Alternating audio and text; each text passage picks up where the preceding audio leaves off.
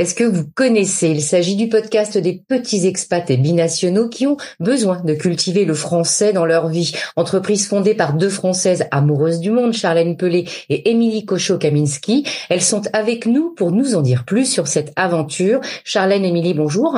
Bonjour. Bonjour.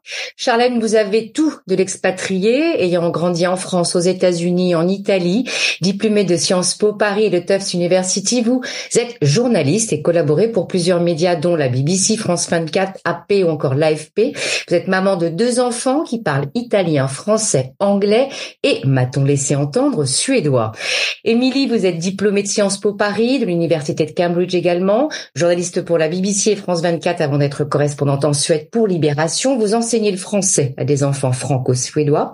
Et peut-on lire dans votre bio, vous leur transmettez votre passion des pims framboises, de la poésie et des films de Jacques Demy, tout un programme. Pourquoi avoir décidé cette mission, voire ce défi de cultiver la langue et la culture française avec Minimo Quand on a des enfants qui sont multilingues, il y a beaucoup d'avantages, mais euh, en tant que française, j'avais le besoin de transmettre à mes enfants euh, plus que le quotidien en français, c'est-à-dire la culture française, tout ce qui est pour moi la France, bien sûr la langue, mais aussi euh, des endroits, des régions, des mythes, des histoires qu'on peut raconter sur le pays. Et pour faire ça, bon bah bien sûr il y a les histoires du soir, mais ça c'est pas suffisant. Alors avec Émilie qui également euh, était en Suède euh, à ce moment-là et voyait que sa fille devenait de plus en plus suédoise et, connaissait de moins en moins aussi la France, on s'est dit il faut transmettre ça. Il y a plein d'enfants français ou francophones qui parlent euh, français peut-être un petit peu, beaucoup à la maison, mais qui ne connaissent pas la magie de la France, la gastronomie, euh, les différences qu'il y a aussi en France, les traditions différentes. Et donc on s'est dit euh, voilà, faut qu'on rende ça rigolo, faut qu'on puisse leur transmettre et leur donner un peu le goût. J'espère que voilà, la plupart des enfants vont rentrer de temps en temps. Alors des fois c'est tous les étés, des fois c'est une fois tous les cinq ans, mais qu'ils puissent dire euh, ah bah j'ai envie d'aller voir ça parce que c'est un pays riche qu'il faut partager avec eux et ça fait partie aussi de mon identité, ça fait partie de leur identité. Et donc voilà, c'était pour transmettre ça. Et moi je le vois avec mes enfants, le soir, ils réclament, ils réclament. Et puis il me parle de toutes les régions de France et je sais que quand on rentre en France, euh, voilà, je veux voir ci, je veux voir ça, je veux aller voir les menhirs, je veux aller voir la Tour Eiffel parce qu'ils en ont entendu parler dans le podcast. Et voilà, ça plante des graines. Émilie? Oui, eh ben pour compléter, euh, ouais, Minimo, c'est aussi l'histoire euh, d'une rencontre. Bah, comme souvent quand euh, on crée un, un, projet et Charlène et moi, c'est vrai qu'on on se connaissait déjà hein, quand on était en France en fin d'études et parce qu'on a travaillé ensemble à la BBC. Puis on s'est un peu perdu de vue quand Charlène est partie en Italie. Moi, je suis restée en France. Et puis, euh, le hasard a fait qu'on s'est retrouvés toutes les deux à Stockholm. Et voilà, c'est la rencontre, euh, bah, c'est une amitié euh, d'abord, et puis euh, le fait est que bah, on est toutes les deux journalistes, Charlène sur de la vidéo, moi plutôt sur du texte.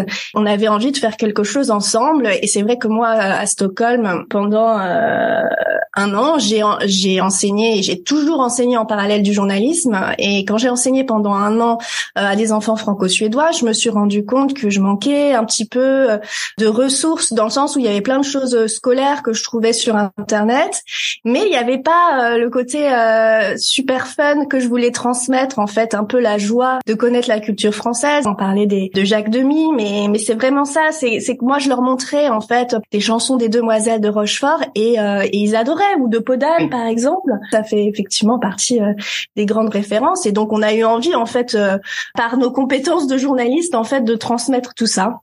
Alors vous l'avez décliné sur euh, quatre formats de podcast, euh, la balade et toi tu vis où, euh, les charchéologues et la mission mini Moom. Est-ce que vous pouvez un peu nous les expliquer? La balade c'est hum, Charlène et Émilie qui partent dans des régions françaises, dans des villes. Il va leur arriver plein de choses.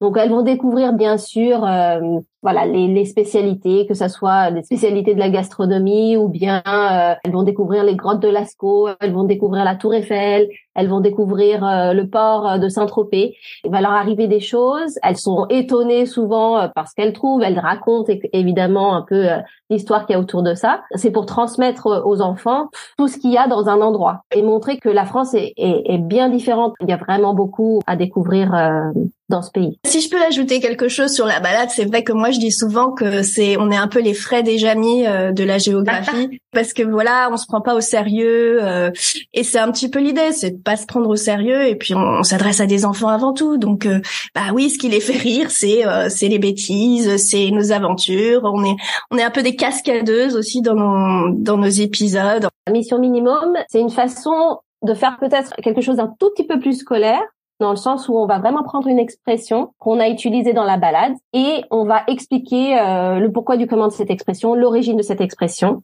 On apprend les langues bien évidemment en écoutant, même si on comprend pas toutes, mais quand on fait un petit point, voilà, on va s'arrêter juste sur quelques mots, sur une expression, on voit que les enfants euh, l'apprennent très très bien. Donc on avait fait euh, dans, dans, dans une balade Émilie qui disait euh, j'en ai j'en ai l'eau à la bouche. On a repris cette expression, donc on l'a expliqué. Euh, ça veut dire quoi La salive, etc., etc. Pourquoi on dit ça? On ne vit pas en France. Moi, je parle, je leur parle français, mais leur papa leur parle italien. Ils parlent d'autres langues à l'école et c'est difficile de pouvoir euh, leur transmettre toute la langue, mais c'est sûr que quand on fait des petits points sur des expressions comme ça qui vont les marquer, c'est rigolo aussi de voir qu'ils sont tout fiers de pouvoir les utiliser.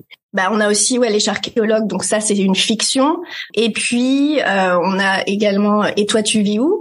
On interviewe des enfants expatriés autour du monde pareil, ça c'est de la découverte, euh, de la découverte et, la prise de conscience que bah en fait il y a des enfants qui parlent français partout. C'est vraiment la francophonie, c'est pas juste euh, les petits français. On se rend compte aussi parce qu'on a des enfants qui sont bilingues voire trilingues pour Charlène et euh, Bon, moi, c'est vrai que dans le cadre de mes articles, j'avais interrogé une spécialiste du bilinguisme chez les enfants, et voilà, elle disait bon, bah, il faut une vingtaine d'heures par semaine environ pour maintenir en fait euh, ça, et c'est énorme en fait, 20 heures. Et évidemment, il y a souvent les dessins animés, mais on est un peu dans cet entre-deux parce que euh, on n'a pas envie non plus que nos enfants euh, passent des heures et des heures devant les écrans. Donc, donc en fait, ouais, Minimo, c'est de l'audio et on le voit vraiment comme ce complément qui va permettre de mettre dans le quotidien la langue euh, on a envie que la langue ce soit un plaisir. C'est une ouverture sur la culture, sur le monde, et ça doit être avant tout quelque chose d'agréable pour eux. C'est justement ça, c'est pas un cours. Je sais que c'est difficile quand vous avez des enfants qui ont déjà plein plein d'activités. Alors peut-être qu'ils vont faire un cours de français euh, une fois par semaine, mais l'idée c'est qu'on on veut pas du tout, du tout, du tout les dégoûter. On veut leur transmettre le plaisir du français, le plaisir de la langue et de la culture. Alors justement, vous parlez d'enfants. Ces podcasts sont destinés à qui exactement? Est-ce qu'il y a une tranche d'âge particulière? Comment maintenir les acquis? Est-ce que vous avez euh, des éléments un peu plus pédagogiques que les parents peuvent utiliser à la maison? Pour la tranche d'âge, on est autour de 4 à 10 ans. Et puis, euh, bah, pour les parents, il y a un cahier d'activités en fait qui, qui accompagne euh, les épisodes, qui revient en fait sur euh, ben, si on a visité une, région de France, et ben on aura une petite activité à faire là-dessus. On aura un quiz sur un peu de compréhension orale, sur l'interview d'un petit expatrié. voilà, on a toute une série d'activités qui vont accompagner ça. Tout le monde peut y accéder. On a aussi un compte Instagram euh, où on distille euh, soit des conseils, soit un peu des tranches de vie en fait euh, avec nos enfants. Voilà sur le bilinguisme. sur Instagram, on va partager beaucoup de voilà ce qu'on a appelé les mini mélanges, c'est-à-dire les mélanges de langues. Tous les enfants multilingues mélangent les langues. On sort vraiment du, du scolaire pour rentrer dans le monde de l'enfance et c'est pour ça en fait qu'on a de la fiction, qu'on a du documentaire un peu décalé. voilà, notre public c'est vraiment les enfants. Alors justement, vous parlez de ces enfants qui sont multilinguistes. Euh, comment est-ce que vous euh, pourriez définir, vous, avec ce, ce vécu et avec Minimo, euh, la double culture aujourd'hui ou la triple culture? Pour moi, c'est vraiment une ouverture. Je pense qu'à partir du moment où on a deux ou trois cultures, on arrive à comprendre les gens peut-être un petit peu mieux. On a un rapport beaucoup plus ouvert. donc, il y a vraiment une ouverture sur la compréhension de l'autre et sur les cultures différentes. C'est vraiment un gros avantage pour les enfants qui sont exposés à, plusieurs langues et plusieurs cultures. Oui, c'est l'envie d'aller vers l'autre, l'envie de découvrir. En fait, il y a ce côté un peu, voilà, c'est une aventure en fait de parler une autre langue et d'avoir une autre culture. C'est une chance euh, euh qui est juste euh, incroyable. Quel serait euh, le conseil que vous donneriez, vous, à une famille avec enfants désireuse de s'expatrier? Ça doit être une envie commune. Je pense qu'il faut qu'il y ait quelque chose au fond de soi, euh, la fameuse petite voix qui dit euh, là j'ai envie de cette aventure. Et, là, je parle évidemment du conjoint parce que il faut que les deux aient cette envie-là de se déraciner. Après, pour les enfants, euh, je pense qu'il faut pas trop se poser de questions parce que les enfants sont hyper flexibles et au niveau de la langue, euh, et il faut pas avoir peur de ça parce que je pense que tous les parents, au moment de partir, se disent mais qu'est-ce qu'on va faire? Est-ce qu'on va la mettre dans une école locale ou est-ce qu'on va le mettre euh, dans une école française? Et nous aussi, hein, on s'est posé la question. C'est vrai que la chance de l'immersion, bah, c'est d'être en immersion. Et surtout à ces âges-là, en fait, je trouve que c'est vraiment dommage de priver un enfant de ça. Il faut pas avoir peur alors, quelle est la suite pour Minimo? Minimo continue. Hein. Là, on souhaite vraiment qu'il y ait un maximum d'enfants qui, qui, puissent écouter. Et c'est sûr qu'on va euh, lancer. On est à la recherche de sponsors. On est aussi avant tout euh, une boîte de production. Donc, on souhaite aussi pouvoir peut-être par la suite euh, continuer à faire du contenu pour enfants qui se détache un petit peu de Minimo Podcast, le podcast des expats. Pour nous, Minimo Podcast, c'est vraiment une vitrine parce qu'on s'éclate en fait. On, on rigole toutes les deux. On fait des choses qui nous font rire, qui font rire les enfants. Et donc voilà, on veut juste le partager avec le plus grand nombre ça nous a permis de faire euh, des chouettes rencontres. Évidemment, euh, les enfants qu'on a interviewés, parce que c'est quand même assez rare d'avoir euh, une parole d'enfant brute. En fait, on leur donne pas si souvent que ça la parole. Ça nous a ouvert plein de perspectives et on veut continuer dans cette lancée. Qu'est-ce qu'on peut vous souhaiter pour la nouvelle année? Est-ce qu'il y a quelque chose en particulier que vous aimeriez qu'on vous souhaite? Eh ben, qu'on soit écouté par le plus d'enfants possible. Nous, c'est vraiment notre objectif. Ça me demande beaucoup de travail parce que c'est vrai que du contenu, il y en a beaucoup. Les retours sont super, mais toucher les expatriés, c'est pas toujours facile. Ils sont par définition un peu partout, c'est très émietté, et donc, euh, ben, nous, on est encore en train de, de, de chercher, de tester euh, pour toucher le plus grand nombre. Donc, c'est ça qu'on peut nous souhaiter d'y arriver si on peut parler de nous et faire en sorte que les enfants voilà aient l'opportunité de nous écouter, euh, on aura tout gagné.